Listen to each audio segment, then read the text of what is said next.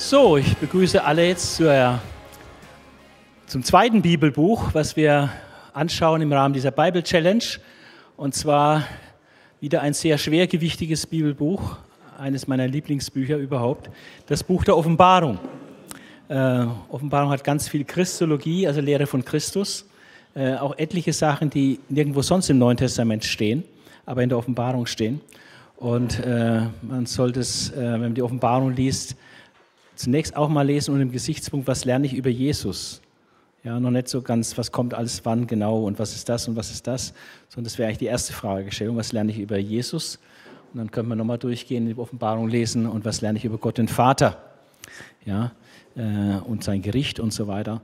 Und dann kann man versuchen, die Sachen so nach und nach zu ordnen. Es ist ein langer, langer Weg, bei der Offenbarung durchzublicken.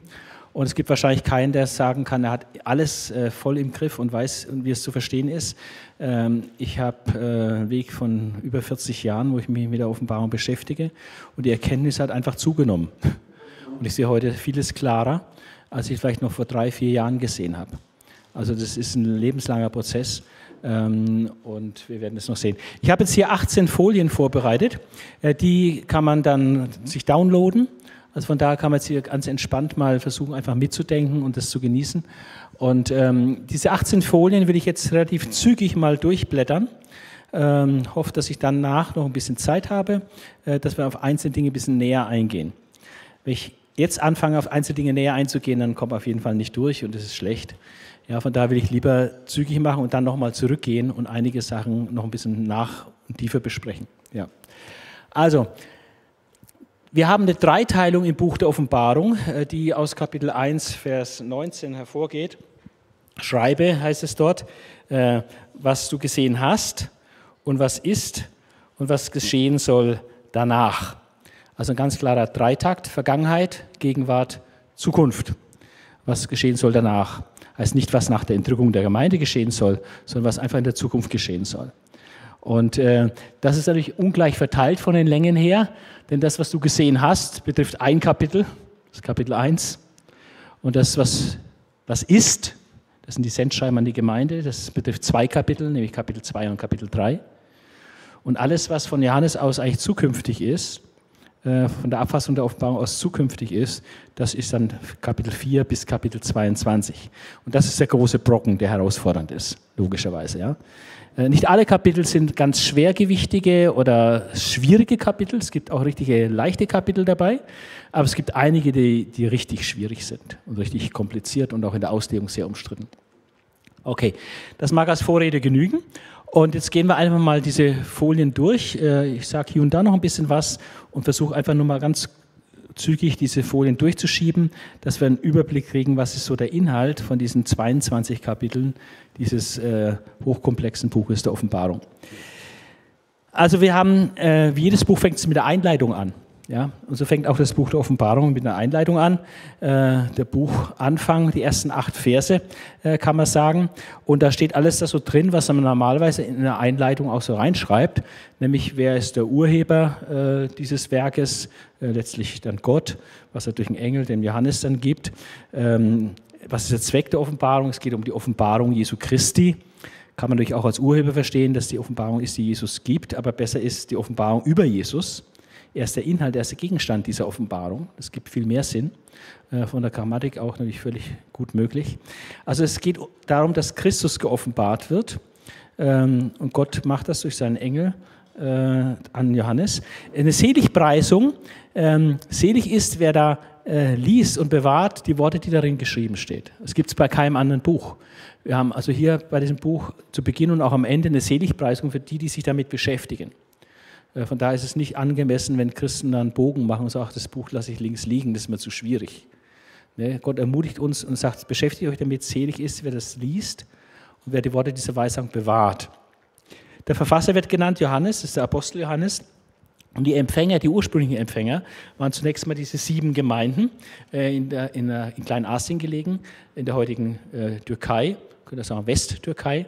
Und die waren eigentlich an zwei großen Handelsstraßen äh, gelegen, äh, zwei römische Handelsstraßen, äh, weil auch, äh, um dann auch Gebirge zu umgehen und so. Und die liegen wie auf einer Perlenschnur praktisch äh, aufgereiht und werden praktisch nach geografischen Gesichtspunkten äh, aufgereiht. Also hat nichts mit Kirchengeschichte zu tun oder Prophetie. Ist einfach geografisch geordnet. Wie der Überbringer der Offenbarung praktisch von Ort zu Ort reist, um diese sieben Gemeinden praktisch zu bedienen mit, mit der Offenbarung. Ungefähr, wenn man sagt, also Konstanz, Singen, Villingen, Rottweil, ja, Böblingen, Stuttgart, äh, Heilbronn oder so. Ja, so ist es mit den, diesen Gemeinden auch. Von der Reihenfolge her. Dann äh, Besonderheit noch im Buch Anfang haben wir einen Segensgruß. Das als solch nicht, nicht so besonders, das gibt es öfter. Aber die Ausgestaltung, der Inhalt dieses Segensgrußes ist, ist fantastisch, ist super.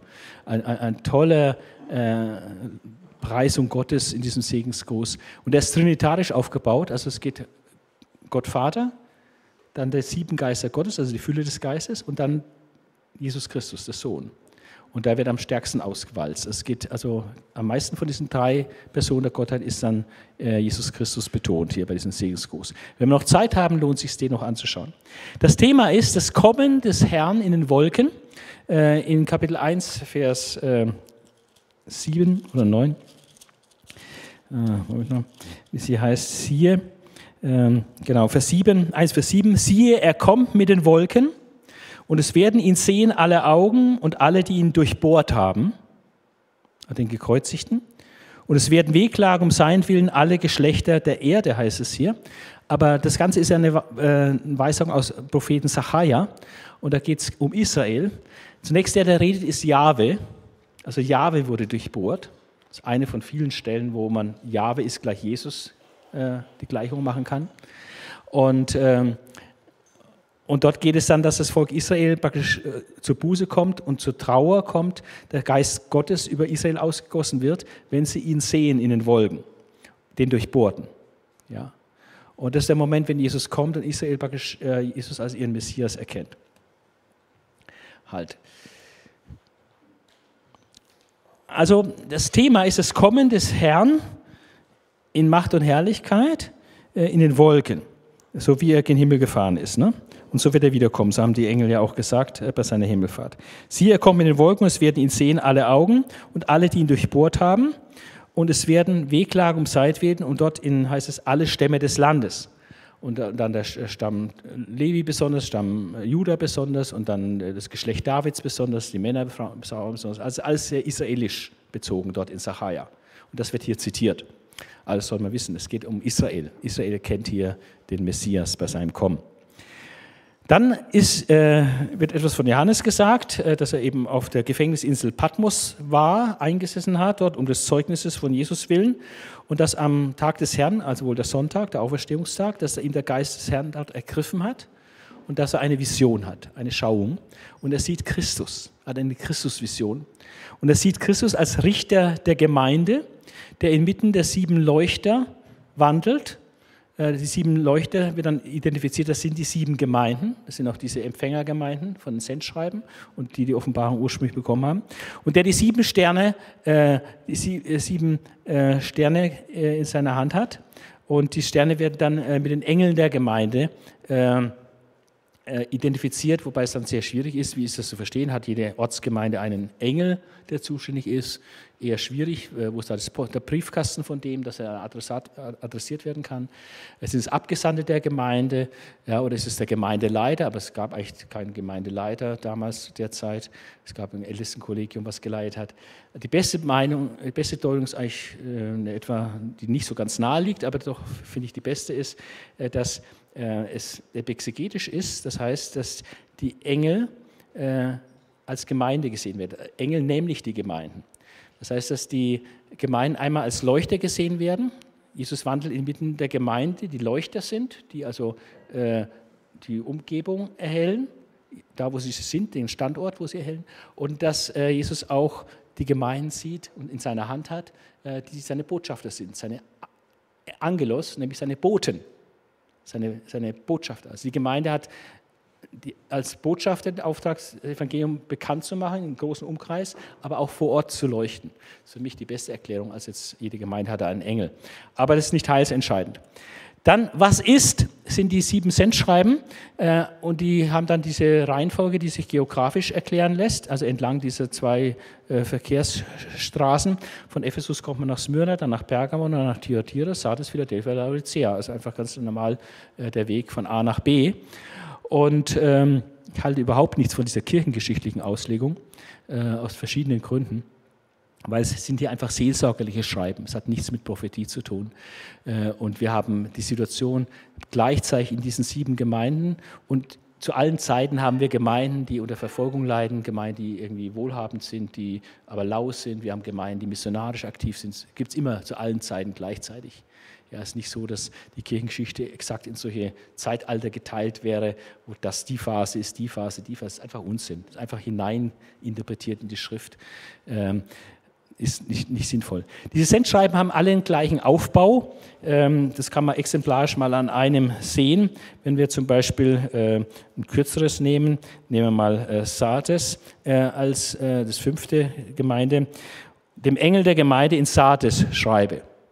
Also wenn der Engel jetzt nicht der Gemeindeleiter oder irgendein Abgesandter der Gemeinde ist oder so, oder, oder buchstäblichen Engel, dann ist es ähm, dem Engel, also dem Boten, nämlich der Gemeinde zu Sardes schreibe. Ja, die Gemeinde wird einfach als Bote angeredet. Das macht für mich am meisten Sinn.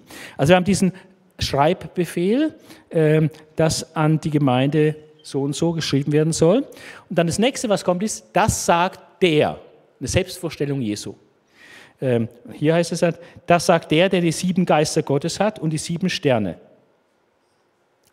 Ja, also etwa eine Selbstvorstellung Jesu. Und, und die Elemente, die hier kommen als Selbstvorstellung Jesu, die waren alle in der Christusvision in Kapitel 1 vorhanden.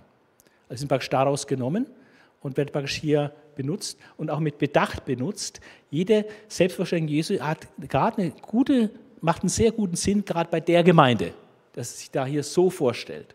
Ja, das ist alles sehr überlegt. Dann kommt die Bestandsaufnahme. Ich kenne deine Werke. Ja, und dann ähm, in dem Fall hat er nichts. Äh, Du hast den Namen, dass du lebst, aber bist tot.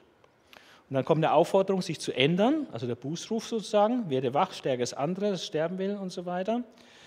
Und ähm, dann auch so eine Warnung, wenn, wenn du nicht wachen wirst oder wenn du nicht Buße tust, dann passiert das und das. Ja, so, so typisch. Und dann noch, ähm, also Lob und Tadel kommt und dann auch der Überwinderspruch am Ende, wer überwindet, der soll mit weißen Kleidern angetan werden und ich werde das und das mit ihm machen. Und dann schließt es noch, wer Ohren hat, der höre, was der Geist den Gemeinden sagt. Den Gemeinden. Also jedes Sendschreiben hat auch eine Botschaft an alle Gemeinden. Also man kann sich da wie so im Spiegel auch wiederfinden.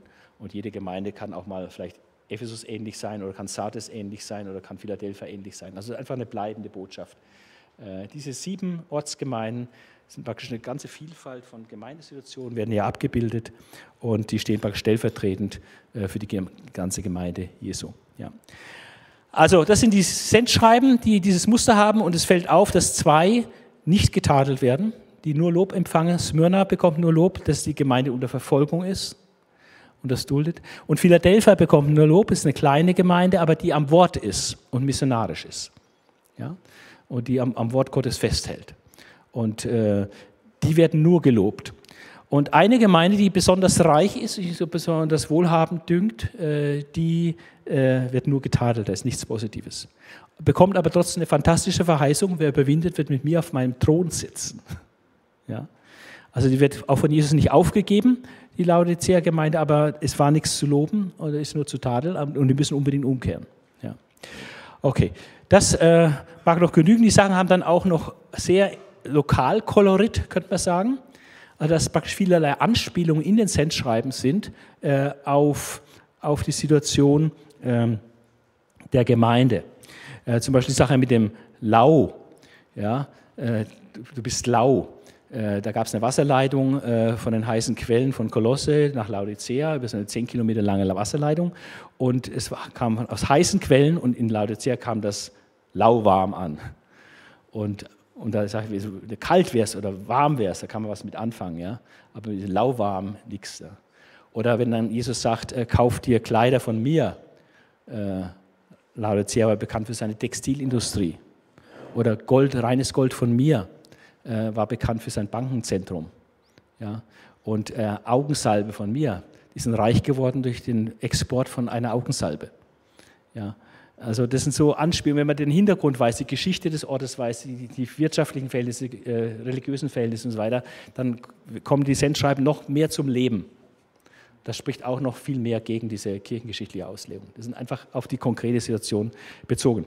Okay, das ist das, was ist. Lob und Tadel in den Gemeinden. Und jetzt ähm, steigt es ein in das, was kommen wird. Und es beginnt mit einem fantastischen Bild äh, und es richtet unseren Blick in den Himmel auch ganz wichtig, methodisch gesehen, äh, nicht auf irgendwelche schwere Dinge hier auf der Erde, die kommen schon auch noch, aber der Blick wird erstmal in den Himmel gerichtet. Und zwei Kapitel lang, Kapitel 4 und Kapitel 5, haben wir einen Blick in den Himmel, der so äh, nirgendwo sonst in der Bibel gegeben wird. Äh, also hier haben wir die, den besten Einblick, wie es im Himmel ist, in der ganzen Bibel, Offenbarung 4 und 5. Auch was Anbetung betrifft, äh, kann man natürlich äh, in den Propheten manches lernen, auch in den Psalmen, aber Kapitel 4 und 5 sagt uns auch sehr viel über Anbetung. Es ist mal auffallend, dass sie äh, sehr rhythmisch ist, sehr kurze Hymnen, sehr zentrale Inhalte und dass es immer um Gott geht, nicht um Menschen und solche Sachen. Also äh, kann man vieles lernen. Äh, diese zwei Kapitel sind ähm, deutlich getrennt, dass es im ersten Kapitel um Gott den Schöpfer geht und in Kapitel 5 dann kommt Jesus ins Bild dazu als Löwe und Lamm äh, und er ist der Erlöser. Und ähm, in Kapitel 4 wird die Thronumgebung beschrieben. Und äh, also jemand sitzt auf dem Thron, Gott. Vor dem Thron ist wie so ein gläsernes Meer, also völlige Ruhe, Stille, total entspannt, wenn also so ein ruhendes Meer ist. Also alles Toben, äh, Turbulenzen der Weltgeschichte ist da praktisch ausgeblendet, ist einfach die Ruhe selbst hier. So ein ganz äh, total glattes Meer wie Kristall. Und dann sind vier Wesen voller Augen um, um Gott herum und die beschirmen praktisch seine Heiligkeit und die rufen heilig, heilig, heilig. Äh, ist Gott der Allmächtige, der war, der ist und der da kommt. Auch sehr rhythmisch, sehr, Zahl 3 spielt eine große Rolle. Und um diese vier Wesen, also der Thron in der Mitte, die vier Wesen drumherum, dann kommen die 24 Ältesten in einem weiteren Kreis. Äh, das ist dann umstritten, was, wie man das verstehen soll. Viele sehen das als die vollendete Gemeinde bestehend aus Juden und Heiden, die im Himmel praktisch repräsentiert ist. Zwölf Stämme Israels, zwölf Apostel. Äh, das ist eine gute Möglichkeit, gibt es manche gute Gründe dafür. Aber es gibt auch andere die Sachen, die diskutiert werden. Manche sagen, es diese 24 Ältesten eine himmlische Priesterschaft, weil alles, was auf Erden gemacht wurde, ist mit dem Tempel, Stiftshütte und so, das war ein Abbild des Himmlischen. Und wir haben bei der Priesterschaft haben wir 24 Ordnungen. Die wurden also in 24 Abteilungen eingeteilt und jeder hat dann einen Monat zu dienen die Zahl 24 und diese Priesterordnung mag zusammenhängen. Also ist auch eine Möglichkeit, kann man biblische Gründe vornehmen. Das wäre dann P und E wäre Engel, dass die 24 praktisch dieser, dieser himmlische Thronrat ist, dass da, von dem wir in der Bibel lesen, äh, dass Gott im Himmel thront und die Elohim, Bene Elohim da zu ihm kommen und er mit ihnen ratschlagt, äh, was hier und da so zu machen ist. Äh, auch das ist eine Möglichkeit. Also man kann sich hier nicht hundertprozentig festlegen. Ähm, es sind alle drei Dinge theoretisch denkbar. Äh, am meisten wird allerdings die Gemeinde gesehen und hat auch äh, die Berechtigung, dass wir mitsitzen in der himmlischen Herrlichkeit, in den himmlischen Örtern in Christus. Ja. Die sieben Geister vor dem Thron Gottes sind nicht irgendwelche Engel, äh, sondern ist wohl die Fülle des Geistes Gottes. Ähm, sieben, also die Zahl der göttlichen Vollkommenheit. Und auf dem Messias ruhte auch der, sieben, der Geist siebenfältig nach Jesaja 11, Vers 2. Und so dass die sieben Geister Gottes, die auch äh, im trinitarischen Segensgruß vorkommen, Kapitel 1, ja, ähm, Gnade und Friede von, von Gott äh, und dann von den sieben Geistern vor seinem Thron, das passt nicht mit Engel, dass Gnade und Friede von den sieben von irgendwelchen Engeln kämen. Ja, also das ist äh, ziemlich sicher, die sieben Geister Gottes ist die Fülle des Geistes Gottes, also der Geist Gottes ist sehr gegenwärtig. Und es kommt zur Anbetung und Huldigung Gottes. Äh, Gegenstand, Inhalt der Anbetung ist, dass er wegen seines Wesens angebetet wird. Also ähm, könnt ihr auch kurz mal lesen, ähm, Kapitel 4 ähm, zum Beispiel äh, heißt es hier, heilig, heilig, heilig ist Gott der Herr, der Allmächtige, der da war und der da ist und der da kommt. Äh, das ist so Grundanbetung. Oder dann, wenn die 24 Ältesten anbeten, äh, und da heißt es, äh, sie legten ihre Kronen nieder und sprachen, Herr, unser Gott, du bist würdig zu nehmen, Preis und Ehre und Kraft. Wieder drei, Preis und Ehre und Kraft. Denn du hast alle Dinge geschaffen und durch deinen Willen waren sie und wurden sie geschaffen. Also die Dreizahl ist auch sehr auffällig hier immer, dreieiniger Gott. Es hat alles sehr Maß und Rhythmus und Ziel. Also Gottes Gott der Schöpfer, der alles geschaffen hat und Gottes Wesen als dieser heilige, der ewige äh, Gegenstand der Anbetung. Und dann kommt in Kapitel 5 Jesus Christus ins Spiel, das Lamm und diese Buchrolle, die in der Hand Gottes ist und niemand kann diese Buchrolle öffnen. Äh, Johannes ganz traurig weint, dass niemand würdig ist, weder im Himmel noch auf Erden, noch unter der Erde, im Totenreich. Niemand ist würdig, diese Buchrolle zu öffnen. Und das ist ganz traurig, dass sie nicht geöffnet werden kann. Und dann sagt Engel, weine nicht, denn es hat überwunden der Löwe aus dem Stamm Juda. Der ist berechtigt, diese Buchrolle und dieses Siegel zu brechen. Und ähm, so kommt dann das Lamm dahin. Und äh, dann stimmen die vier Wesen in den Lobpreis des Lammes ein, wird das Lamm angebetet von vier Wesen. Dann wird äh, die 24 Ältesten werfen sich nieder und beten das Lamm an. Und dann äh, das Engelheer, eine unzählbare Schar von Zehntausende von Engeln äh, auch noch und die beten auch das Lamm an. Das ist eines der wichtigsten Argumente, weshalb Jesus kein Engel sein kann, sondern Gott sein muss. Wenn er angebetet wird, würde Gott nie akzeptieren, dass jemand, der nicht Gott ist, angebetet wird. Ja? Also natürlich ist äh, Jesus äh, wahrer Gott, er wird angebetet, dass sie den Sohn ehren, wie sie den Vater ehren. Ja, das geschieht hier. Und dann nicht nur das Engelheer, sondern heißt auch die ganze Schöpfung. Also alles, was auf Erden ist und unter der Erde ist, alle Totalanbetung des Lammes. Und das ist natürlich jetzt, sagen wir so, ähm, zur Zeit von Johannes, dem Apostel, war das noch nicht die Realität. Ist auch heute noch nicht die Realität dass alle Menschen, alle Geschöpfe äh, das Lamm anbeten. Sondern das ist das finale Ende, worauf die Geschichte hinauslaufen wird, was das Ziel aller Dinge ist. Hier wird uns das Ende, das Ziel aller Dinge gezeigt. Das ist, dass Gott der Vater angebetet wird und das Lamm angebetet wird von der gesamten Schöpfung. Und das ist dann nichts anderes, als was Paulus in Philippa 2 schreibt, ja, dass in den Namen Jesus sich beugen müssen alle Knie alle im Himmel, auf Erden, unter der Erde und bekennen müssen, dass er der Herr ist, zur Ehre Gottes des Vaters. Ja. Also, und bevor es praktisch losgeht, auch mit den ganzen Gerichten und Trübsalen der Offenbarung, alles, was da an, an auch schlimmen Dingen äh, bevorsteht, äh, wird praktisch das gezeigt. Das ist das, worauf alles hinauskommt.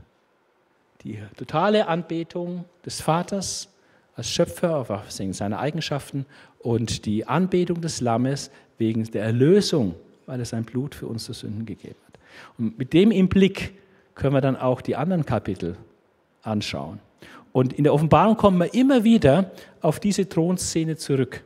Da wird immer wieder angedockt, verlinkt mit dieser Thronszene. Werden wir noch sehen. So, jetzt geht's weiter. Kapitel 6 ist eines der richtig schwierigen Kapitel, auch umstrittenen Kapitel. Und äh, ich habe auch selber lange gebraucht, äh, bis ich da das so sehe, wie ich das heute gesehen habe. Hat Jahrzehnte gedauert. Bin also mit einer gewissen Auslegungsprägung da äh, herangeführt worden und habe dann aber auch im Laufe der Zeit erkannt, dass das so nicht passen kann. Ähm, gelehrt wurde ich folgendermaßen. Es gibt ja diese sieben Siegelgerichte oder sieben Siegel, dann gibt es sieben Posaunen und sieben Zornesschalen. Insgesamt 21. 3 mal 7 ist 21. Und äh, als ich meine Karriere mit Bibellesen so angefangen habe, in unserem eschatologisch oder endzeitlich orientierten Hausbibelkreis, da hatten die sehr konkrete Vorstellungen. Und da war die Tradition, dass es also Dinge, die nacheinander ablaufen. Äh, auch die Drückung der Gemeinde wurde in der Mitte der Trübsal gesehen, dort äh, in dem Kreis. Und es läuft ab. Und entscheidend war die Auslegung des ersten Siegels, dieser Siegeszug, dieser weiße Reiter auf dem weißen Pferd, der da kommt, um zu siegen, dass das der Antichrist ist. Und das folglich praktisch alles, äh, was jetzt da kommt, äh, eben in der Zeit des Antichristen gehört und das im Gefolge vom Antichrist dann Krieg, Hunger, Seuchen ist und so weiter. Und äh, dass auch das sechste Siegel dann äh, nur eins von vielen Gerichten ist und dass halt dann das siebte Siegel kommt, danach die erste Posaune, danach die zweite und so weiter, bis siebte Zorneschall und so weiter. Manchmal wurde dann auch gesagt, äh, dass das siebte Siegel, weil da eigentlich gar nichts Besonderes los ist, dass das siebte Siegel praktisch ähm, nur die Eröffnungsfanfare ist für, von sieben Posaunen. und die siebte Posaune nur die Eröffnungsverfahren von den sieben Zornesschalen. Ja, aber im Großen und Ganzen ein Nacheinander, dann waren es halt nicht 21, sondern eigentlich 19 verschiedene Gerichte, die nacheinander so abtreffen. Das war das, wie ich aufgewachsen bin und wo ich dann einfach mit der Zeit gemerkt habe, dass es irgendwie nicht, nicht passt, dass es irgendwie nicht rund, rund ist. Ähm, zwei Dinge hier in Kapitel 6 sind mir aufgefallen, was nicht rund ist, ist, also drei Dinge eigentlich, aber zwei Dinge vor allem. Einmal äh, die Märtyrer, das ist überhaupt kein Gericht, das ist einfach nur ein Fakt. Äh, ja, also das passt nicht in das Schema, dass es alles Gerichte sind. Äh, Gott richtet nicht die Gläubigen, indem er Märtyrer produziert oder so. Das hat was ganz anderes. Ja. Äh, es ist kein Gericht über die Welt. Also die Sache mit dem fünften Siegel ist, ist kein Gericht. Auch das äh, siebte Siegel ist kein Gericht. Ja. Ähm, also da passt manches nicht. Äh, dann das andere ist vor allem, dass das sechste Siegel, was hier kommt, ähm, das eigentlich nicht vorstellbar ist, dass es nach dem sechsten Siegel das Leben hier auf Erden einfach noch so normal weitergeht. Sondern dass das offensichtlich, wenn man genauer hinschaut, äh, dass es total parallel mit den Zeichen, die nach der Trübsal von Jesus benannt werden, Matthäus 24, Lukas 21, Markus 13, was nach der Trübsal kommt, ähm, unmittelbar vor der Wiederkunft Jesu. Nämlich diese kosmischen Zeichen und dann erscheint das Zeichen des Menschensohnes und Jesus ist da. Ja? Und äh, auch das gewaltige Erdbeben und so weiter. Also das passt nicht, dass es nur eins von noch vor den Posaunengerichten ist und noch vor den Sonnenscheingerichten. Das ist auch das. Und das andere mit dem Siegeszug, äh, da ist sehr, sehr wenig Text, um so eine weitreichende exegetische Entscheidung zu treffen, dass hier der Antichrist da ist. Der Antichrist ist noch gar nicht eingeführt worden, noch gar nicht genannt worden, er wird nicht identifiziert und gar nichts. Es wird nur ein Sieger gezeigt auf einem weißen Pferd. Und äh, ich hatte vorher nichts anderes gehört, äh, nur das ist der Antichrist. Ähm, und dann ich, durch Studium natürlich dann und Lesen äh, gemerkt, dass es eine ganz andere Meinung gibt. Und dass in der alten Kirche hier gar nicht der Antichrist gesehen wurde, sondern hier wurde Christus gesehen. Dass es der Siegeszug des Christus ist. Da äh, gibt es dann zwei Varianten. Die einen sagen, dass, das, dass als erstes praktisch der, der Endsieg Jesu gezeigt wird. Jesus als der große Sieger. Kapitel 19 kommt auch auf dem weißen Pferd, das praktisch das Spiegelbild zu Kapitel 19 ist und dass es praktisch damit startet, dass Jesus als Sieger gezeigt wird, bevor die anderen Sachen kommen. Äh, das ist die eine Meinung, die es gegeben hat in der alten Kirche. Dann gab es die andere Meinung, dass es äh, nicht der kommende Jesus ist, der hier gezeigt wird, sondern der Siegeszug, den Jesus durchzieht in der Weltgeschichte äh, durch das Evangelium. Dass er einen gewaltigen Siegeszug angetreten hat, der bis heute anhält, indem er Menschen, Völker, Nationen gewinnt für, für sich und für sein Reich. Ja. Und also, dass man das gar nicht negativ sehen muss. was dann auch damit eine Rolle spielt, ist, dass in Vers 8 ähm, dann heißt, ähm, das ist sehr, sehr auffällig. In Kapitel 6, äh, Vers ähm, 8, in der zweiten Hälfte. Und ihnen, also diesen vier, vier Reitern, ähm, die ihnen wurde Macht gegeben, über den vierten Teil der Erde zu töten, mit dem Schwert, mit Hunger und Pest und durch die wilden Tiere auf Erden. Schwert, Hunger, Pest, wilde Tiere auf Erden. Also wir haben vier Reiter und haben vier Plagen. Und durch die vier Reiter, durch die vier Plagen werden ein Viertel der Menschen getötet, sagt der Text hier. Aber wenn man genauer hinschaut, stellt man fest, dass die vier Reiter mit den vier Plagen gar nicht zusammenpassen. Ja? Sondern äh, Schwert passt nicht zum ersten Reiter, sondern zum zweiten Reiter, Krieg. Äh, Hunger ist offensichtlich der dritte Reiter. Und äh, Seuchen, äh, beziehungsweise hier steht, äh, was stand hier in Vers 8, ähm, unterschiedlich übersetzt. Moment, Pest, Pest, ja, Pest oder Seuchen, wörtlich im Griechischen Thanatos, einfach Tod, massenhafter Tod, Seuchentod, ja, Seuchen, ähm, ist, ist, ist der vierte Reiter, ganz offensichtlich. Und wilde Tiere passt überhaupt nicht zum ersten Reiter. Ja? Also irgendwas stimmt da nicht. Wenn man dann die Sache vom Alten Testament auf die Spur geht, dann stellt man fest, dass ähm, Gott Plagen hat, mit denen in, der, in denen in der Geschichte handelt und wie er Völker straft, und zwar zu allen Zeiten. Was er an Israel tut, aber auch an anderen fremden Nationen tut. Und zwar sind die vier Plagen, mit der er die Welt immer wieder richtet und straft, ist Krieg, Hunger, Seuchen, wilde Tiere. Und äh, ich habe das mal ausgearbeitet, also es kommt etwa 38 Mal Krieg vor, äh, 37 Mal äh, 35 Mal dann Hunger, 37 Mal äh, Seuchen und dann 5, 6 Mal, wo wilde Tiere ist. Da gibt es Texte, wo dann alle vier genannt werden, Texte, wo nur drei genannt werden. Ja. Und vor allem ganz krass bei Hesekiel und bei Jeremia. Da gibt es über 30 Te Te Textstellen. Einfach das ist ein stehender Ausdruck im Alten Testament. Gott handelt im Gericht über Nationen, über Israel und auch über andere Nationen. Und zwar immer, zu allen Zeiten. Durch Krieg, durch Hunger, durch Seuchen und wilde Tiere. Ja. Und das wird hier auch genannt. Von daher haben wir nicht etwas, was hier erst nach dem Antichristen kommt, sondern was eigentlich die ganze Weltgeschichte äh, durchzieht. Und das stimmt auch mit Matthäus 24 überein, denn Jesus spricht von Krieg, er spricht von Hunger, er spricht von Seuchen. Ja. Und äh, von daher äh, ist mein heutiger Stand auch äh, mit anderen äh, Auslegern, bin ich nicht der Einzige, dass also der erste Reiter positiv zu sehen ist. Äh, Gibt es gute Gründe dafür, äh, die man ausführen kann. Also positiv der Siegeszug Jesu im Evangelium, die wichtigste Kraft und Macht in der Geschichte. Und dann handelt Gott durch, durch Kriege, Hunger und Seuchen. Das ist einfach ständiger Begleiter der Geschichte. Und das nächste, was auch in der Geschichte vorkommen war, ist, ist Märtyrer. Es gibt immer Märtyrer. Hat Jesus auch gesagt, Matthäus 24, es gibt die Märtyrer. Und dann, nach der Trübsal, kommen die kosmischen Zeichen und Jesus kommt wieder. Und die Leute verkriechen sich Jetzt ist gekommen der große Tag seines Zorns, wie es hier heißt am Ende von Kapitel 6, ähm, wo dann die, die Leute sagen, die Könige auf Erden, die Großen, die Obersten, die Reichen, die Gewaltigen, alle Sklaven, alle Freien, verbargen sich in den Klüften und Felsen der Berge und sprachen zu den Bergen und Felsen, fallt über uns und verbergt uns vor dem Angesicht dessen, der auf dem Thron sitzt und vor dem Zorn des Lammes. Und man kann sich nicht vorstellen, dass dann irgendwie die Geschichte noch normal weitergeht und dass es irgendwie äh, dann irgendwann dann erst Hamagedon vorbereitet wird oder so. Nein, nein, nein, nein. Das ist die Wiederkunft Jesu. Das Tag des Gerichts ist da. Äh, die Menschen erkennen das und wollen einfach nur noch tot sein oder weg sein, sich, sich verstecken, was natürlich nicht geht. Ja. Also so sind wir hier praktisch mit den kosmischen Zeichen beim sechsten Siegel, ähm, dann unmittelbar bei der Wiederkunft Jesu. Und ähm, und dieses, dieses kosmischen Zeichen, auch mit diesen gewaltigen Erdbeben und so, das äh, korrespondiert mit der siebten Zornesschale, wo auch von diesem gewaltigen Erdbeben die Rede ist.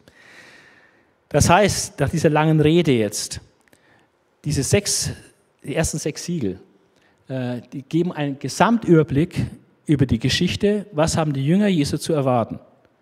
Von der Zeit des Johannes ab bis zur Wiederkunft Jesu. Sie haben zu erwarten, dass es einen großen Sieger gibt, der seinen Siegeszug reitet durch die Geschichte, Jesus Christus. Sie haben mit Kriegen zu rechnen, mit Hunger, äh, mit Seuchen, mit Martyrium. Und dann kommen die kosmischen Zeichen und Jesus kommt wieder. Ja. Und das ist das ganze Geheimnis. Und das ist äh, meines Erachtens wirklich äh, schlüssig und äh, kann man auch im Einzelnen begründen. In der einen, einen Vortrag über Offenbarung habe ich das ja auch dann auch gemacht. Okay, ähm, Bevor sieb, das siebte Siegel kommt und geöffnet wird, werden zwei Dinge eingeschoben. Und zwar haben wir hier äh, ja eine Frage. Äh, Kapitel 6 endet mit einer Frage.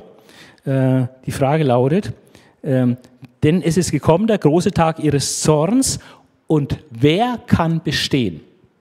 Wer kann am Tag des Zornes Gottes bestehen?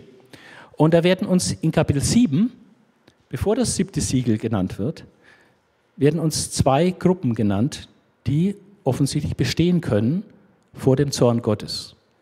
Und die eine Gruppe, äh, die sieht jüdisch aus und die andere Gruppe ist ganz offensichtlich die Gemeinde. Ja? Ähm, die eine Gruppe, das sind die sogenannten 144.000 aus allen Stämmen Israels, die versiegelt werden. Ähm, und die Versiegelung hat ihr Vorbild in Hesekiel, wo auch der Gerichtsengel durch Jerusalem zieht und die, die Menschen niedermacht, alt und jung und Kinder, alle niedergemacht aufgrund des Zornes Gottes über Israel, wegen dem jahrhundertelangen Abfall und Götzendienst. Und ziemlich schonungslos. Aber ein paar Leute werden, bekommen ein Zeichen an ihrer Stirn, werden versiegelt. Und die werden bewahrt in diesem Gericht. Das ist der Hintergrund von dieser Versiegelung hier. Es geht um physische Bewahrung, dass man ein Gericht praktisch physisch überlebt. Und äh, der Punkt ist, dass hier aus allen Stämmen Israels werden je 12.000 versiegelt und damit auch physisch bewahrt vor dem Gericht. Wir haben hier die 144.000 aus allen Stämmen Israels. Ähm, zu Beginn der Trübsal, bevor die Gerichte wirklich hereinbrechen, werden die gekennzeichnet und bewahrt. Ähm, natürlich ist auch viel Symbolik dabei, also 12.000 äh, zwölf Stämme, 12.000 aus jedem Stamm. Äh, kann natürlich auch symbolische Zahlen sein, müssen nicht exakte Zahlen sein. Ähm, es gibt dann fünf Meinungen dazu, ähm, von denen eigentlich nur äh, zwei ernsthaft äh, diskutiert werden. Die einen sehen hier ein Bild für die Gemeinde, dass hier, es hier einfach die Gemeinde ist, die bewahrt wird äh, in der Trübsal. Und die anderen sehen, dass es äh, das jüdische Volk ist, dass Gott sich einen Überrest aus dem jüdischen Volk bewahrt. Und äh, andere sind dann mehr so Nebenmeinungen, die dann nicht so gute Gründe haben. Die Sachen, dass es die 144.000 Auserwählten von den Zeugen Jehovas ist, ist ja sehr abwegig. Ja, äh, das ist, passt gar nicht. Ja, also ich persönlich bin innerlich gebunden, ähm, weil es einfach so ausführlich steht, aus jedem der Stämme Israels. Und dann werden die aufgezählt. Äh, dass ich denke, doch, es ist der Überrest Israels. Dass hier praktisch aus Israels, aus dem Volk Israel, ein Teil von Gott versiegelt wird vor diesen Trübsals, bevor die Trübsal losgeht, dass sie physisch überleben werden. Weil wir, viele werden nicht überleben, physisch. Aber hier wird ein Überrest wird physisch überleben. Ähm, die 144.000 kommen dann nochmal vor in Kapitel 14. Ich denke auch, dass es die gleiche Gruppe ist. Aber die sind dann dort mit dem Lamm versammelt auf dem Berg Zion. Das heißt, es ist wenn Jesus dann wiedergekommen ist. Die werden uns also zweimal gezeigt. Zu Beginn der Trübsalzeit, bevor die Gerichte losbrechen, werden sie bewahrt, versiegelt. Und dann, wenn Jesus wiedergekommen ist, sind sie mit ihm vereinigt. Also, wer kann bestehen am Tag des Zorns? Ein Überrest aus Israel kann bestehen. Wir haben noch eine Schwierigkeit, dass bei den zwölf Stämmen, die da genannt wird, der Stamm dann fehlt und äh, der Stamm Josef und der Stamm Manasse zusätzlich genannt werden. Deswegen kommen wir auf zwölf, aber der Stamm dann fehlt. Und da gibt es keine wirklich gute Antwort, warum der Stamm dann fehlt. Die beste Antwort ist an der Stelle zu sagen, wir wissen es nicht. Der Stamm dann wird nicht völlig eliminiert, der wird im Tausendjährigen Reich eine Rolle haben, der bekommt nicht auch so einen Gebietsstreifen nach Ezekiel, wo dann das Land Israel in so Streifen für jeden Stamm eingeteilt wird. Ist der Stamm dann auch dabei? Ja? Und es gibt auch keinen zwingenden Grund, warum der Stamm dann ausgenommen sein soll. Also äh, er fehlt hier, wir stellen das fest, aber können es nicht wirklich beantworten. Äh, dann ist deutlich die andere Gruppe, ähm, dann heißt es in Vers 9, danach sah ich und siehe eine große Schar, die niemand zählen konnte, aus allen Nationen und Stämmen und Völkern und Sprachen. Das erinnert natürlich voll an den Missionsbefehl ja, und auch, auch, auch an den, die Segnung in Kapitel 5, wo dann Leute aus allen Stämmenvölkern hast erkauft, aus allen Stämmenvölkern, Nationen und Sprachen. Für Gott hast du erkauft durch dein Blut. Es ist die Gemeinde, die weltweite Gemeinde Jesu äh, aus allen Stämmenvölkern und Nationen. Aber die wird jetzt gezeigt, wie sie praktisch vor dem Thron Gottes erscheint am Ende dieser Trübsalzeit nämlich gereinigt und sie kommen aus großer Trübsal, heißt es, aber sie haben ihr Leben nicht geliebt bis in den Tod und sind reingewaschen in, im Blut des Lammes und, und, Jesus wird sich um sie kümmern und sie versorgen und pflegen und hegen. Ja? Ähm, diese zwei Gruppen, die können bestehen.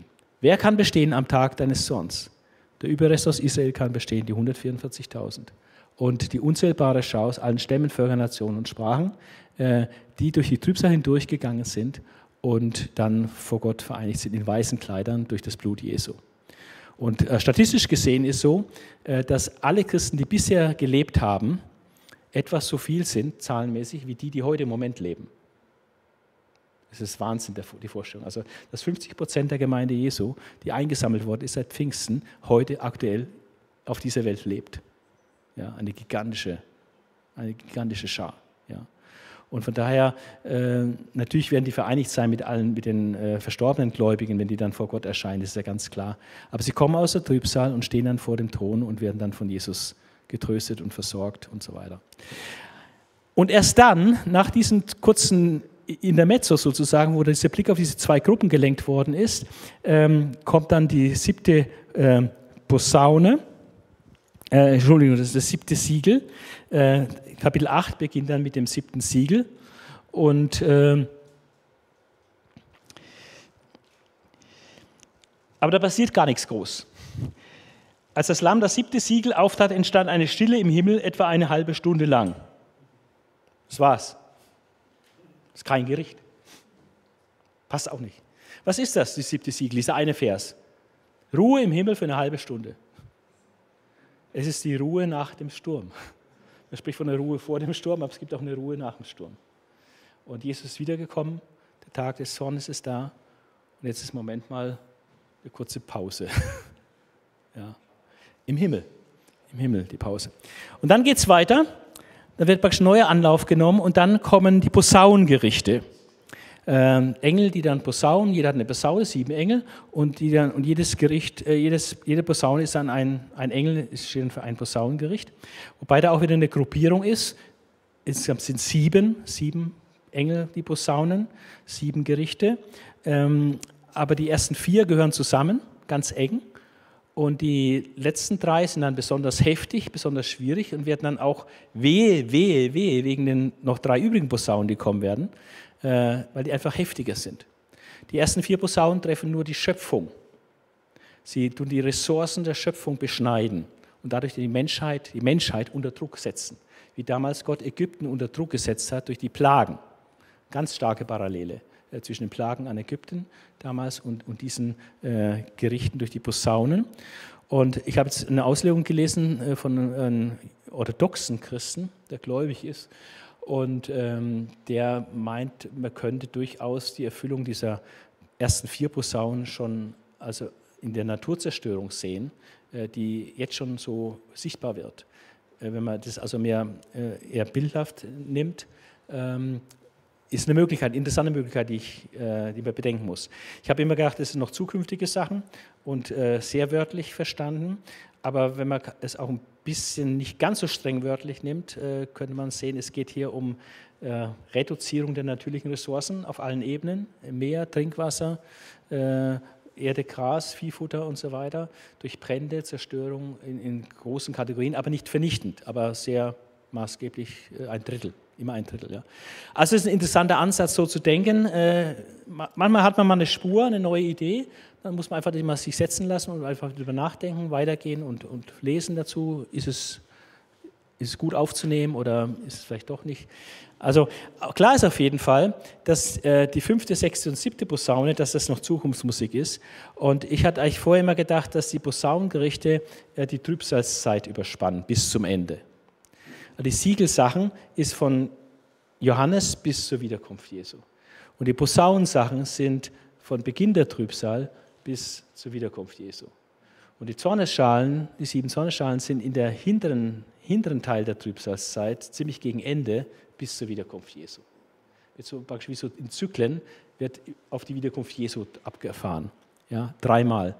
Äh, einmal in ganz großen Zeitraum und dann der engere Zeitraum und dann der ganz enge Zeitraum, kurz vor der Wiederkunft Jesu. Das halte ich für die beste Interpretation äh, dieser, wie die, anzuordnen, wie die angeordnet sind, die Siegel, Posaunen und Zornesschalen. Okay, die ersten vier Posaunen hängen zusammen. Ein Drittel Erde und Gras wird verbrannt, ein Drittel Meere und Schiffe wird vernichtet, ein Drittel der Flüsse und des Trinkwassers wird vernichtet und ein Drittel der Sonne, Mond und Sterne wird verdunkelt. Äh, wenn man da an manchen Städten in China denkt, wie dem Smog und so, die sehen ja äh, wenig Sonne dann. Ja. Ähm, aber das ist erst der Anfang. Hier geht es um die Schädigung der Natur, was die Menschheit unter Druck setzt. Dann heißt es drei Wehe, drei Engel, äh, kommen dann Engel und sagen Wehe, Wehe, Wehe der Menschen wegen der übrigen Posaunen, die noch blasen werden. Und das scheint jetzt eine Verschlimmerung zu geben. Und nicht scheint nicht nur, sondern offensichtlich ist es eine Verschlimmerung, was jetzt kommt. Also die ersten vier Posaunen sind schon heftig. Ob die jetzt schon existieren oder teilweise existieren, sei mal dahingestellt. Aber es ist real vorstellbar, diese massive Reduktion der, der Schöpfung durch Gericht, dass Gott die Ressourcen so einengt, Menschen unter Druck setzt. Aber die anderen, äh, Posaune 5, 6 und 7, ähm, sind äh, definitiv zukünftig und ähm, auch schwer zu interpretieren. Die fünfte Posaune ist in Kapitel 9 äh, und ähm, ist dann mit dem ersten Wehe identisch, denn nach Ende von dieser fünften Posaune heißt es dann auch, das erste Wehe ist vorüber, siehe, es kommen noch zwei Wehe danach. Noch zwei weitere Posaunen. Jede Posaune ist ein Wehe. Ja, das ist sehr wichtig. Und ähm, die sind sehr schwierig zu deuten äh, im Einzelnen. Allerdings äh, ist ein Phänomen. In gewisser Weise sind sie ganz schwierig zu deuten, aber die Botschaft, die dahinter steckt, ist glasklar, kann jedes Kind verstehen. Und das haben wir beides da in den. Bei der ersten Posaune, diese Heuschrecken, die da beschrieben werden, Ja, da denken manche an Dämonen, andere denken an einen, Luftkrieg, andere denken an bestimmte Insekten.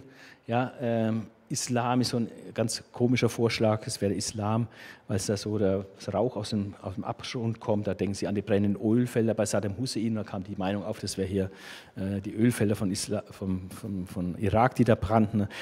Unsinn. Ja? Also die meisten Ausleger denken, es ist hier ein dämonischer Angriff. Äh, manche, einige wenige meinen auch, es sind äh, es hier Schilderungen in nicht technischer Sprache von einem Luft, von Luftangriffen, der über mehrere Monate geht und die Menschen in Schrecken setzt. Egal. Ähm, ich denke, dass es unklar ist im Moment. Aber was klar ist, was völlig klar ist, ist, dass die Sache sehr begrenzt ist auf fünf Monate. Und die fünf Monate werden die Menschen gequält werden. Aber nicht alle Menschen. Die, die das Siegel Gottes haben, werden nicht dabei sein. Die werden keine Qual erleiden. Nur die anderen. So wie das Land Gosen mit den Israeliten ausgenommen war bei manchen Plagen, so sind auch hier die Versiegelten ausgenommen von dieser Plage. Die, Plage wird so heftig sein, dass Leute sich den Tod, den Tod herbeisehen, aber stirbt, stirbt nicht dran, es ist nur eine Qual. Ähm, aber die Versiegeln sind von dieser Qual ausgenommen. Das ist die Botschaft, das ist total verständlich. Das zweite Wehe ist dann ein riesiges Reiterheer, was uns da geschildert wird. Und das, wenn es wirklich auch wieder so eine nicht technische Beschreibung von aktuellen Kriegsgeschehen ist, dann könnte man hier äh, riesige Panzerarmada sehen oder so, äh, weil die da aus ihrem aus ihrem Rüssel oder aus ihrem äh, Maul heißt vorne Schwefel und Feuer spucken und so, erinnert so ein bisschen an Panzer.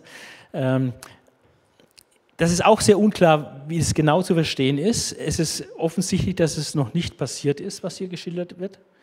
Auch ein Drittel der Menschheit stirbt, das ist auch noch nicht passiert, bei keinem Krieg bisher. Aber das wird ganz klar gesagt, jetzt wird ein Drittel der Menschheit getötet. Und deswegen denke ich auch, dass es nicht eine Etappe ist, dass irgendwie danach die Zornesschalen erst kommen, sodass wir hier auch bei Hamagedon sind. Und zwar von der militärischen Beschreibung her.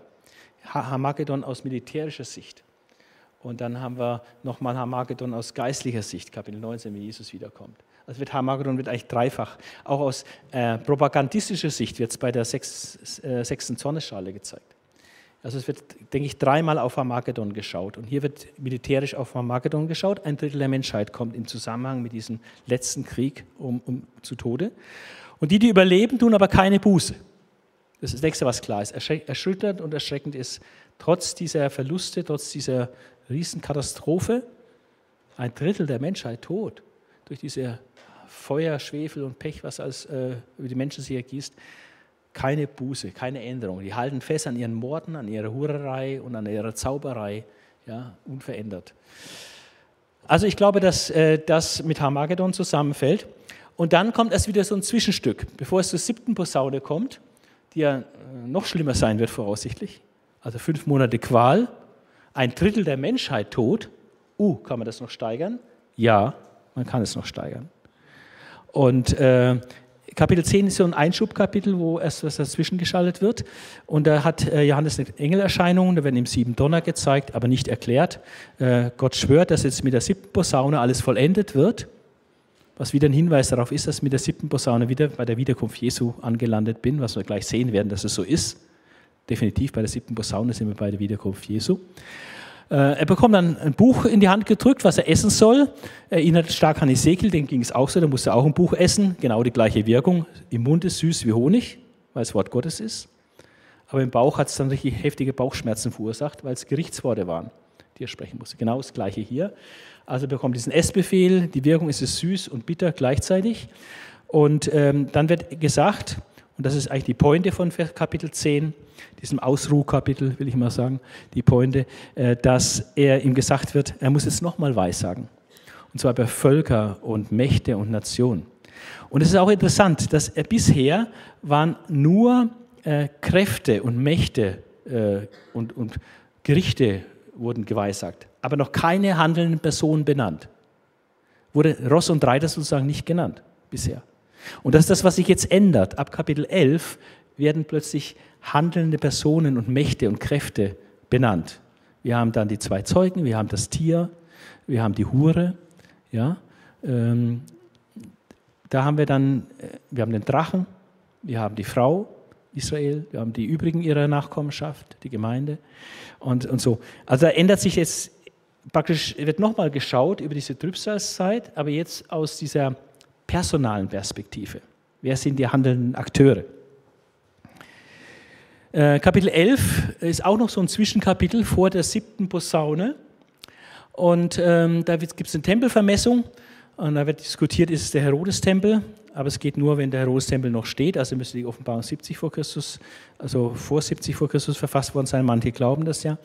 Aber das wäre dann eine Möglichkeit, dass der Herodes-Tempel vermessen wird, aber das passt nicht ganz zum Inhalt. Andere sehen das symbolisch, dass die Gemeinde gemessen wird ähm, oder dass ein endzeitlicher Tempel gemessen wird, was ich persönlich für korrekt halte aufgrund von verschiedenen anderen Bibelstellen. Dann dieser Dienst der zwei Zeugen, ähm, der wird, wird manchmal buchstäblich genommen, da werden die zwei Zeugen als Gesetz und Evangelium genommen oder alter Bund, neuer Bund oder Israel und Gemeinde und so. Aber das passt überhaupt nicht zu dem Inhalt, was von den zwei Zeugen ausgesagt worden ist.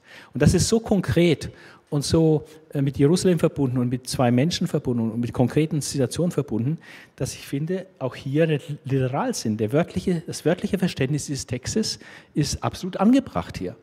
Ja? Und dann äh, macht es auch alles Sinn. Wir haben ähm, dass hier äh, diese äh, zwei Leute, die zwei Zeugen Gottes, wie sie genannt werden, die weissagen 1260 Tage. Das ist ihre Zeit. Und das sind tatsächlich dreieinhalb Jahre. Und das, die, ist die Zeit von den 42 Monaten, was wir bei Daniel hatten. Die Wirkungszeit des Antichristen, die auch in Daniel noch an anderer Stelle auch nochmal durchkommt. Ja, oder Zeiten, Zeit, halbe Zeit. Ja? Es gibt etwa zehn Stellen in der Bibel, nur in Daniel und in der Offenbarung, wo diese Zeit, dieser Zeitraum von dreieinhalb Jahren beschrieben wird. Oder Mitte der Woche, ja? oder Zeitenzeit, halbe Zeit, oder 42 Monate oder 1062 Tage. Und das ist, denke ich, immer der gleiche Zeitraum. Es ist die letzte Phase der Trübsalzeit, das Wirken des Antichristen. Und da, wo der Antichrist wirkt, da hat Gott aber auch seine Zeugen. Äh, und das sind diese zwei Zeugen. Und das sind also, die haben richtig geistliche Power.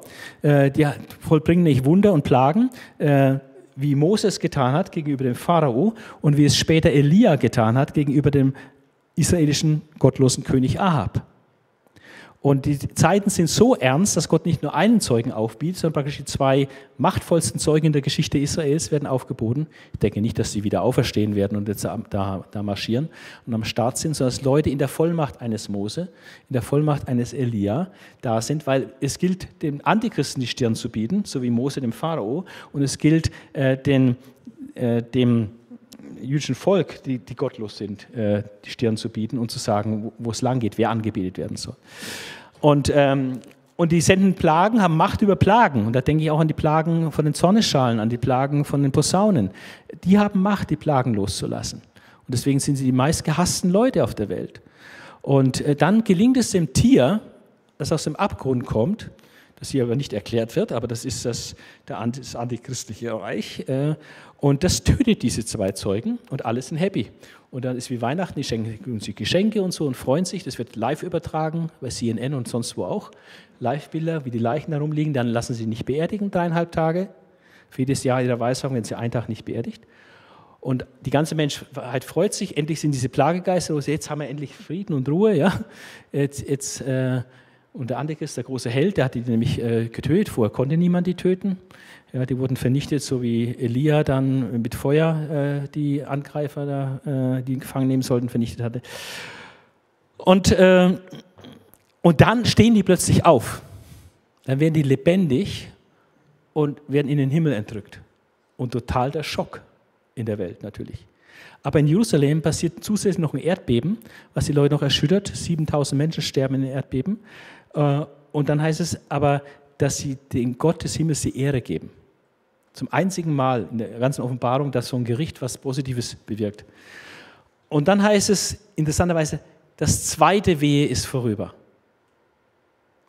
Und ich denke, dass die, die dreieinhalb Jahre Zeugendienst, dass es einfach mit der Trübsalzeit, mit der Zeit des Antichristen zusammenhängt und dass wir jetzt hier auch am scheinbaren Triumph des Antichristen angelangt sind, wo die zwei Zeugen überwunden worden sind, wo der Antichrist sich jetzt am Ziel seiner Wege führt, aber dann kommt der Umschwung und es dreht sich alles und Jesus kommt wieder und äh, es ist alles anders. Ja. Also ich glaube, dass wir hier auch wieder bei der Wiederkunft Jesu angelangt sind. Das Erdbeben, wo die Stadt geteilt wird, gibt es auch andere prophetische Stellen, dass das Volk sich dann da sammelt. Wenn Jesus auf dem Ölberg erscheint, dann teilt sich das und die Leute werden dahin äh, versammelt. Ja, es passt so gut zusammen. Und dann kommt dies, die, das, die siebte Posaune. Wehe, wehe, wehe wegen der drei Posaune. Fünf Monate Qual. Ein Drittel der Menschheit getötet. Und jetzt kommt die siebte Posaune. Und was ist das? Hier wird der Sieg Jesu proklamiert, dass er jetzt seine Herrschaft angetreten hat, dass er jetzt gekommen ist, seinen Knechten den Lohn zu geben, aber auch das Gericht. Es geht um das Gericht über die Gottlosen. Und das ist noch schlimmer als physischer Tod. Jetzt geht es um den ewigen Tod. Ja, der ist damit verbunden. Das wird in Vers 19 äh, dann auch ausgedrückt. Ja. Es, die Völker sind zornig geworden und er ist gekommen, den, dein Zorn und die Zeit, die Toten zu richten und den Lohn zu geben, deinen Knechten, den Propheten und den Heiligen und denen, die deinen Namen fürchten, den Kleinen und den Großen, und zu vernichten, die die Erde vernichten. Ja.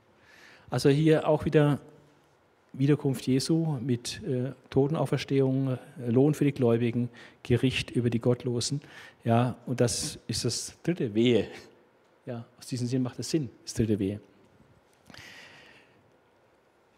Das andere muss es im absoluten Schnellverfahren gehen, äh, aufgrund der Zeit, weil wir einfach diesen Stundenrahmen gesetzt haben. Kapitel 12 spricht von der Sonnenfrau, äh, die am besten mit Israel zu identifizieren ist, die das Kind Jesus hervorbringt. Und Jesus wird aber gen Himmel gerückt. Äh, Satan wollte es verschlingen, unmittelbar nachdem es geboren wird, aber er kann es nicht verschlingen. Jesus wird gen Himmel gerückt. Dann wird der Drache beschrieben, das ist Satan, wird auch als Satan identifiziert, der, die alte Schlange, der Drache, der Widersacher und so weiter, wie er genannt wird. Er wird mit sieben Köpfen beschrieben und zehn Hörnern. Ähm, und das erinnert auch an das Tier in Daniel 7, zumindest teilweise. Äh, in Daniel 7 hat das Tier auch zehn Hörner. Dazwischen kommt ein elftes Horn hervor, das ist der Antichrist selbst. Aber zehn Hörner. Und das sind zehn Könige, wird in Daniel 7 gesagt. Die zehn Hörner sind zehn Könige, wird in Offenbarung 17 gesagt. Äh, dass die zehn Hörner zehn Könige sind. Und die sieben Köpfe sind wahrscheinlich sieben Weltreiche. Äh, und die beste Erklärung, die gibt es viele Deutungen natürlich, aber die beste Erklärung meines Erachtens ist, dass ähm, Satans Ziel ist, Israel zu vernichten. Und er hat in der gesamten Geschichte benutzt er sieben Weltreiche, sieben politische Gebilde, um Israel zu zerstören. Das war das erste Ägypten, das war das zweite Assyrien, wieder eine äh, Gefangenschaft des Nordreiches. Ähm, und dann kommt das Buch Daniel, äh, ist das babylonische Herrschaft. Äh, Babylon hat den Südreich in die Gefangenschaft verschleppt, Tempel zerstört, Stadt zerstört und so weiter. Dann nach Medo-Persien, der Haman wollte alle Juden vernichten, was ihm fast gelungen wäre, wenn Mordechai und Esther da nicht Gott interveniert hätten. Also dann kam das griechische Weltreich mit Antiochus Epiphanes, wo es von innen heraus äh, Religionsumschwung gab, wo es praktisch fast die Juden hellenisiert worden sind und das Judentum praktisch als ausgediente Religion ausrangiert worden wäre, war ganz knapp. Also wieder ein Vernichtungsangriff auf Israel. Dann kam das Römische Reich mit der weltweiten Zerstreuung Israels und der Tempelzerstörung. Und dann heißt es mal in Offenbarung 17 dann, und das fünf sind gefallen, der sechste ist jetzt. Also Ägypten, Assyrien, Babylonien, Medo-Persien, Griechenland, fünf sind gefallen. Das sechste, das römische Weltreich, ist jetzt. Das siebte, wenn es kommt, muss nur kurze Zeit bleiben. Und das achte, das Tier, was du gesehen hast in Kapitel 17, äh, das ist eins von diesen sieben und selbst aber auch ein achtes. Das ist eines der fantastischsten Rätsel da der Offenbarung, äh, die, dieses Zahlenrätsel da. Und ähm, die Erklärung, um es vorwegzunehmen, ähm, Daniel schreibt von vier Weltreichen und dann kommt das Messianische Reich und vernichtet alle Weltreiche. Also er hat Babylonien, Medo-Persien, Griechenland, Rom. Er zeigt Rom aber in zwei Phasen, als Schenkel und Eisen, Füße aus Eisen und Ton. Er zeigt in Kapitel 7 Rom in zwei Phasen, als das schreckliche Tier und dann die Sache mit den zehn Hörnern und dem Kleinhorn. Und diese zehn Hörner und der Antichrist, das taucht in Offenbarung wieder auf. Und äh, das würde dann so passen. Wenn das Reich Hitlers, wie manche Ausleger meinen, das, sechs, das siebte ist, das nur kurze Zeit bleibt. Es wird deswegen so gut passen, weil es absolut die Vernichtung Israels und der Juden praktiziert hat. In einem nie dagewesenen Maße. Ja. Aber kurze Zeit, zwölf Jahre ist sehr kurz für ein Reich. Und es war zu dem Zeitpunkt, auf dem Höhepunkt der Macht, war das die stärkste militärische Macht, die die Welt je gesehen hatte. der Russlandfeldzug mit fünf Millionen Soldateneinsatz. Das war die, die, größte Schlacht, die es je gegeben hat der Geschichte der Menschheit bis dahin. Ja, es war ein, ein Reich zur Vernichtung Israels, kurze Zeit. Und dann kommt das achte, das Tier, was da, äh, Daniel, äh, äh Johannes dann sieht, ist ein achtes, nämlich das antichristliche Reich, aber auch eins von den sieben, nämlich wohl das römische, das vierte, äh, äh das da existiert, wenn nämlich äh, der Stein das Standbild schlägt. Ja, oder das schreckliche Tier, was dann vernichtet wird. Und dann kommt die Herrschaft des Menschensohnes. Also das ist für mich die beste Erklärung. Deswegen sehe ich die sieben Köpfe als sieben Weltreiche. Ja, und die sieben Könige als das antichristliche Reich am Ende der Zeit. Ähm, und die zwei, 1260 Tage als die Zeit der Herrschaft des Antichristen, diese Trübsalzeit. Es ist dann von einem Kampf die Rede im Himmel zwischen Michael und den Drachen. Äh, halte ich noch für zukünftig, äh, weil der Drache, der Satan wird auf die Erde geworfen und weiß, dass er wenig Zeit hat. Und ich denke, dass dann, wenn der Drache auf die Erde geworfen wird, äh, dass dann das antichristliche Szenario dann startet. Also das ist wohl mit der Trübsalzeit zu verbinden, wo der Satan aus dem Himmel rausgeworfen ist. Zu einem späteren Zeitpunkt wird er dann noch für tausend Jahre an die Kette gelegt und in ein Loch gesperrt. Ja? Äh, in Etappen wird er praktisch entmachtet. Grundsätzlich ist er am Kreuz entmachtet worden, aber er ist jetzt noch, hat auch jetzt noch Zugang zu Gott im Himmel. Er ist nicht der Verkläger der Brüder. Er wird Verkläger der Brüder genannt. Das heißt, er verklagt uns Tag und Nacht vor Gott. Er ist noch da aktiv, hat noch Zugang. Aber eines Tages wird er rausgeworfen und er weiß, jetzt hat euch wenig Zeit. Setzt nochmal alles auf All in, bringt den Antichristen davor, Trübsalzeit und dann kommt Jesus wieder. So sehe ich das. Äh, die Nachkommenschaft der Frau, die auch verfolgt wird, die Frau wird verfolgt, wird aber bewahrt. Die Nachkommenschaft der Frau, die auch verfolgt wird, sehe ich, dass es die Gläubigen sind, die Christen. Das Tier aus dem Meer, oh, die Zeit ist jetzt um. Äh, das ist jetzt äh, doch zu lange geredet an manchen Stellen. Machen wir in fünf Minuten einfach, dass wir es nochmal durchgesehen haben. Tier aus dem Meer, das ist das antichristliche Reich äh, der Endzeit mit den sieben Köpfen und den zehn Hörnern und den Kronen auf den zehn Hörnern. Es lästert, verfolgt und fordert die Anbetung. Und zwar die Anbetung des Tieres und auch die Anbetung des Drachen.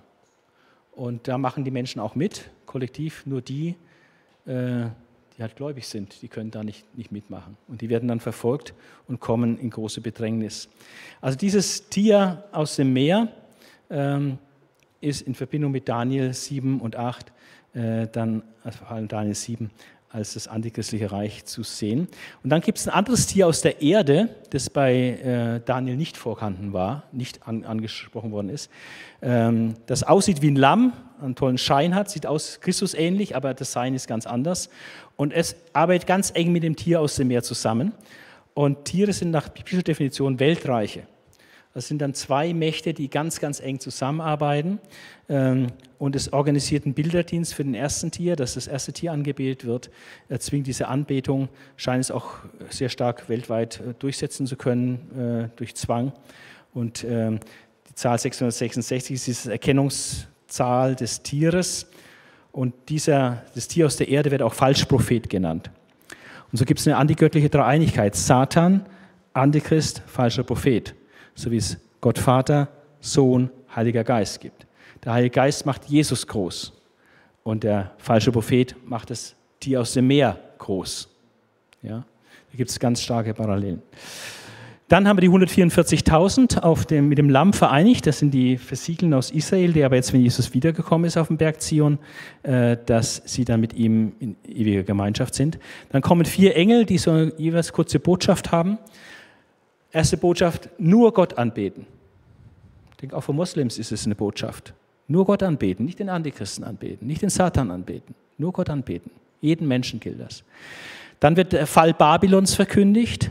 Dann wird ganz klar gesagt, die 666 muss man unbedingt ablehnen, darf man nicht äh, sich das Malzeichen an die Stirn oder an die Hand machen lassen. Wer das tut, wird in der ewigen Verdammnis landen. Das ist absolut, absolutes No-Go, äh, diese 666 anzunehmen. Und jetzt ist die Zeit reif für das Gericht. Kapitel 15 ist wieder so ein ruhiges, ruhiges Kapitel.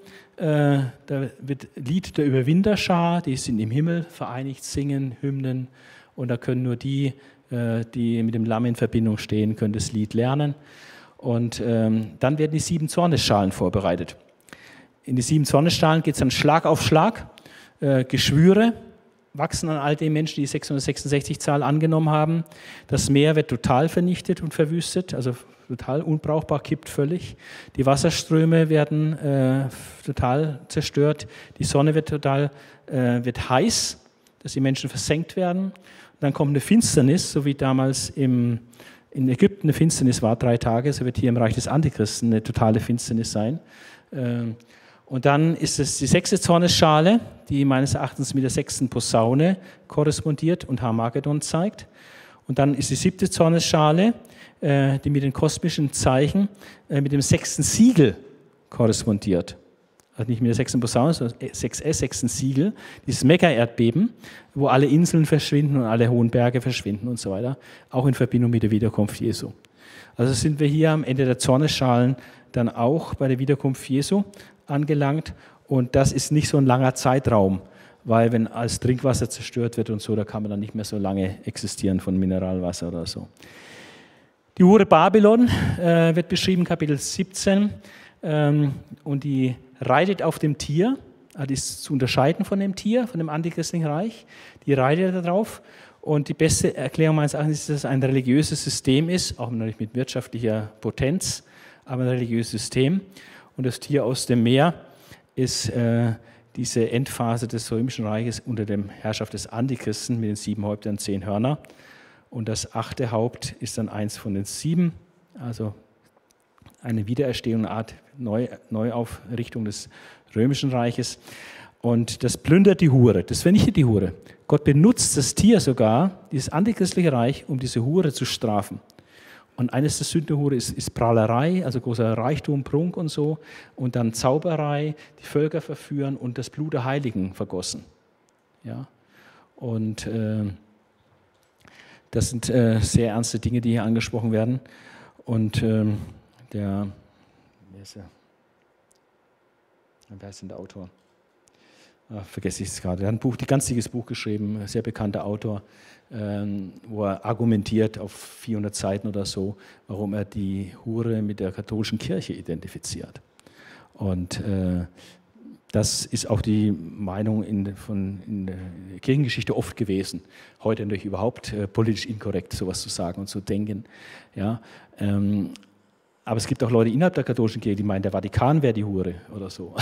Also gibt es so äh, wirklich fromme Leute innerhalb der katholischen Kirche, die sehr kritisch dem Vatikan gegenüber sind. Aber das ist ein Riesenthema für sich. Ähm, äh, genauso die Sache mit dem falschen Propheten, wo die, die äh, falschen Propheten, das sagen nicht die, die Adventisten mit sehr guter Argumentation und sagen, hier wird von Amerika geweissagt. Ja. Aber das sind Fässer, wenn man die hier aufmacht, äh, weil da viel Widerspruch gibt und so, da muss man wirklich sauber argumentieren, braucht viel Zeit. Aber ich denke, es hat äh, vernünftige Argumente für beide diese Positionen. Aber äh, natürlich ist das mit großen Fragezeichen auch behaftet. Das ist nicht so ganz glasklar. Das muss man völlig zugeben. Ja. Das muss man sagen. Okay. Dann das Gericht über die Hure Babylon. Äh, die meisten sehen, dass sie identisch ist mit der Hure, die in Kapitel 17 beschrieben worden ist. Ist es ein wirtschaftliches System? Ist es ein religiöses System? Ist es vielleicht erst ein zukünftiges System von einer Art Welteinheitsreligion aus den monotheistischen Religionen, was erst noch entsteht? Auch solche Dinge werden gedacht. Jubel im Himmel über den Untergang Babylons, da ist also niemand traurig im Himmel drüber, die Hochzeit des Lammes. Und dann kommt Christus wieder äh, als Richter der Welt.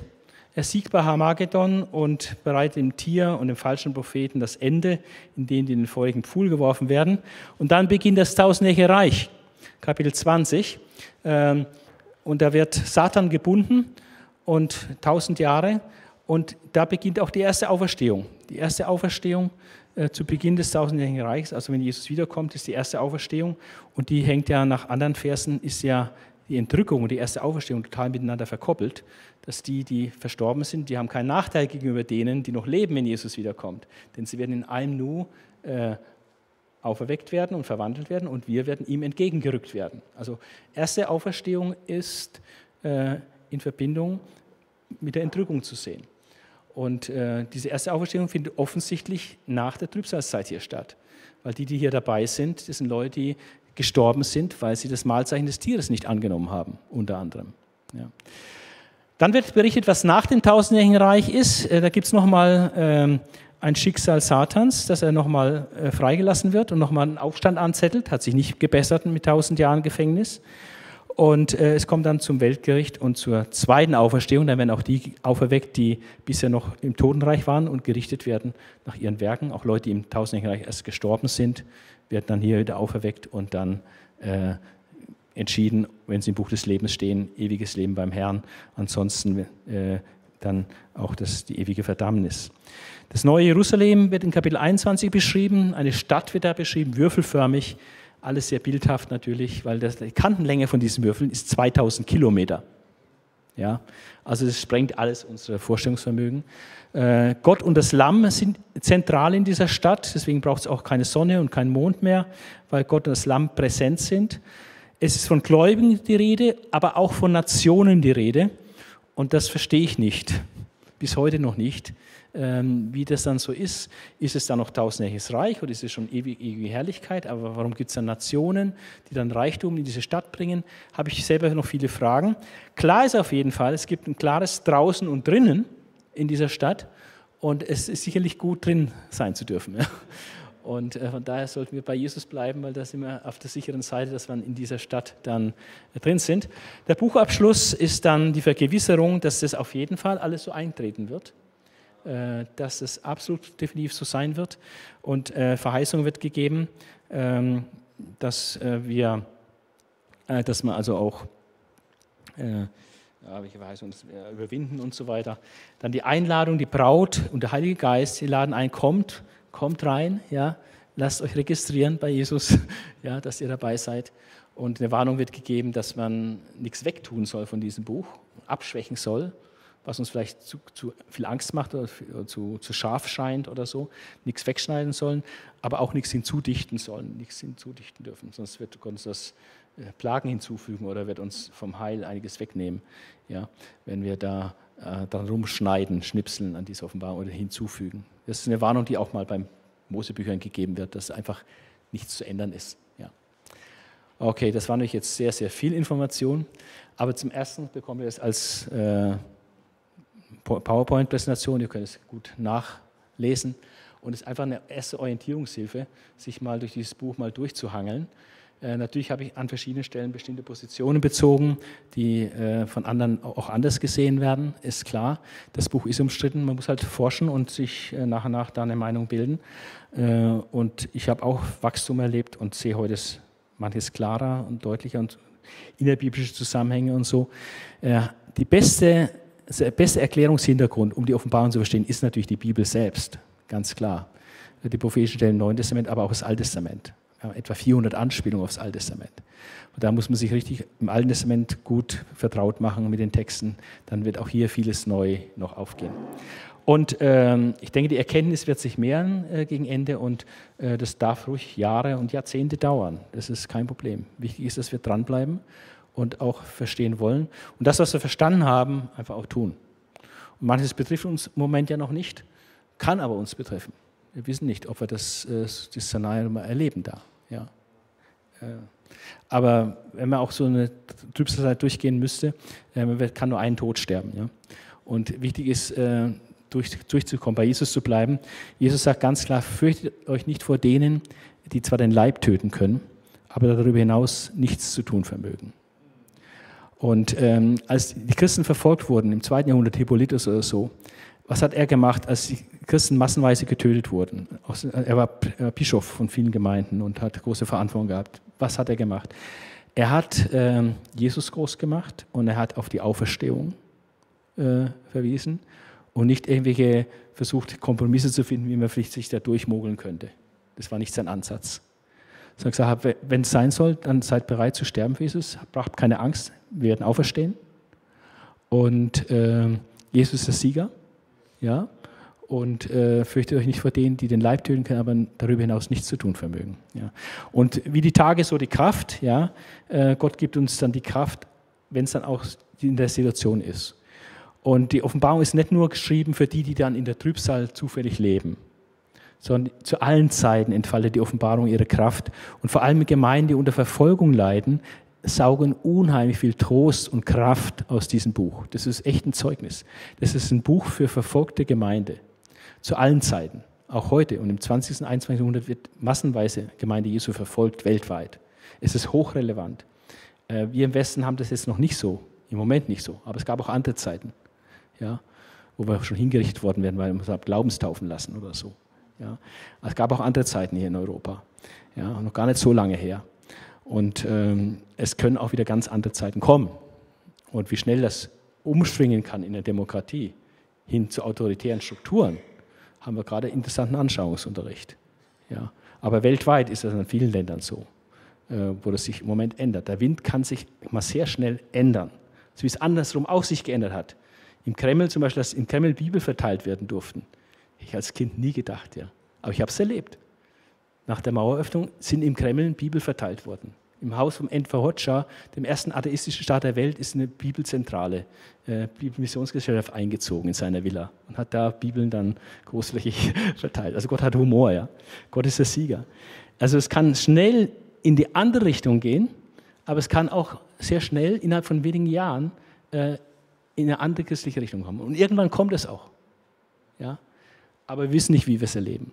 Aber was wir wie die drei Männer im Feuerofen, die sagen, also wir wissen nicht, äh, wie Gott das macht und ob er uns das Leben rettet oder nicht. Also was wir wissen ist, wir werden das Ding hier nicht anbeten. Amen. Ja, und das ist auch unsere Position. Okay. Ciao.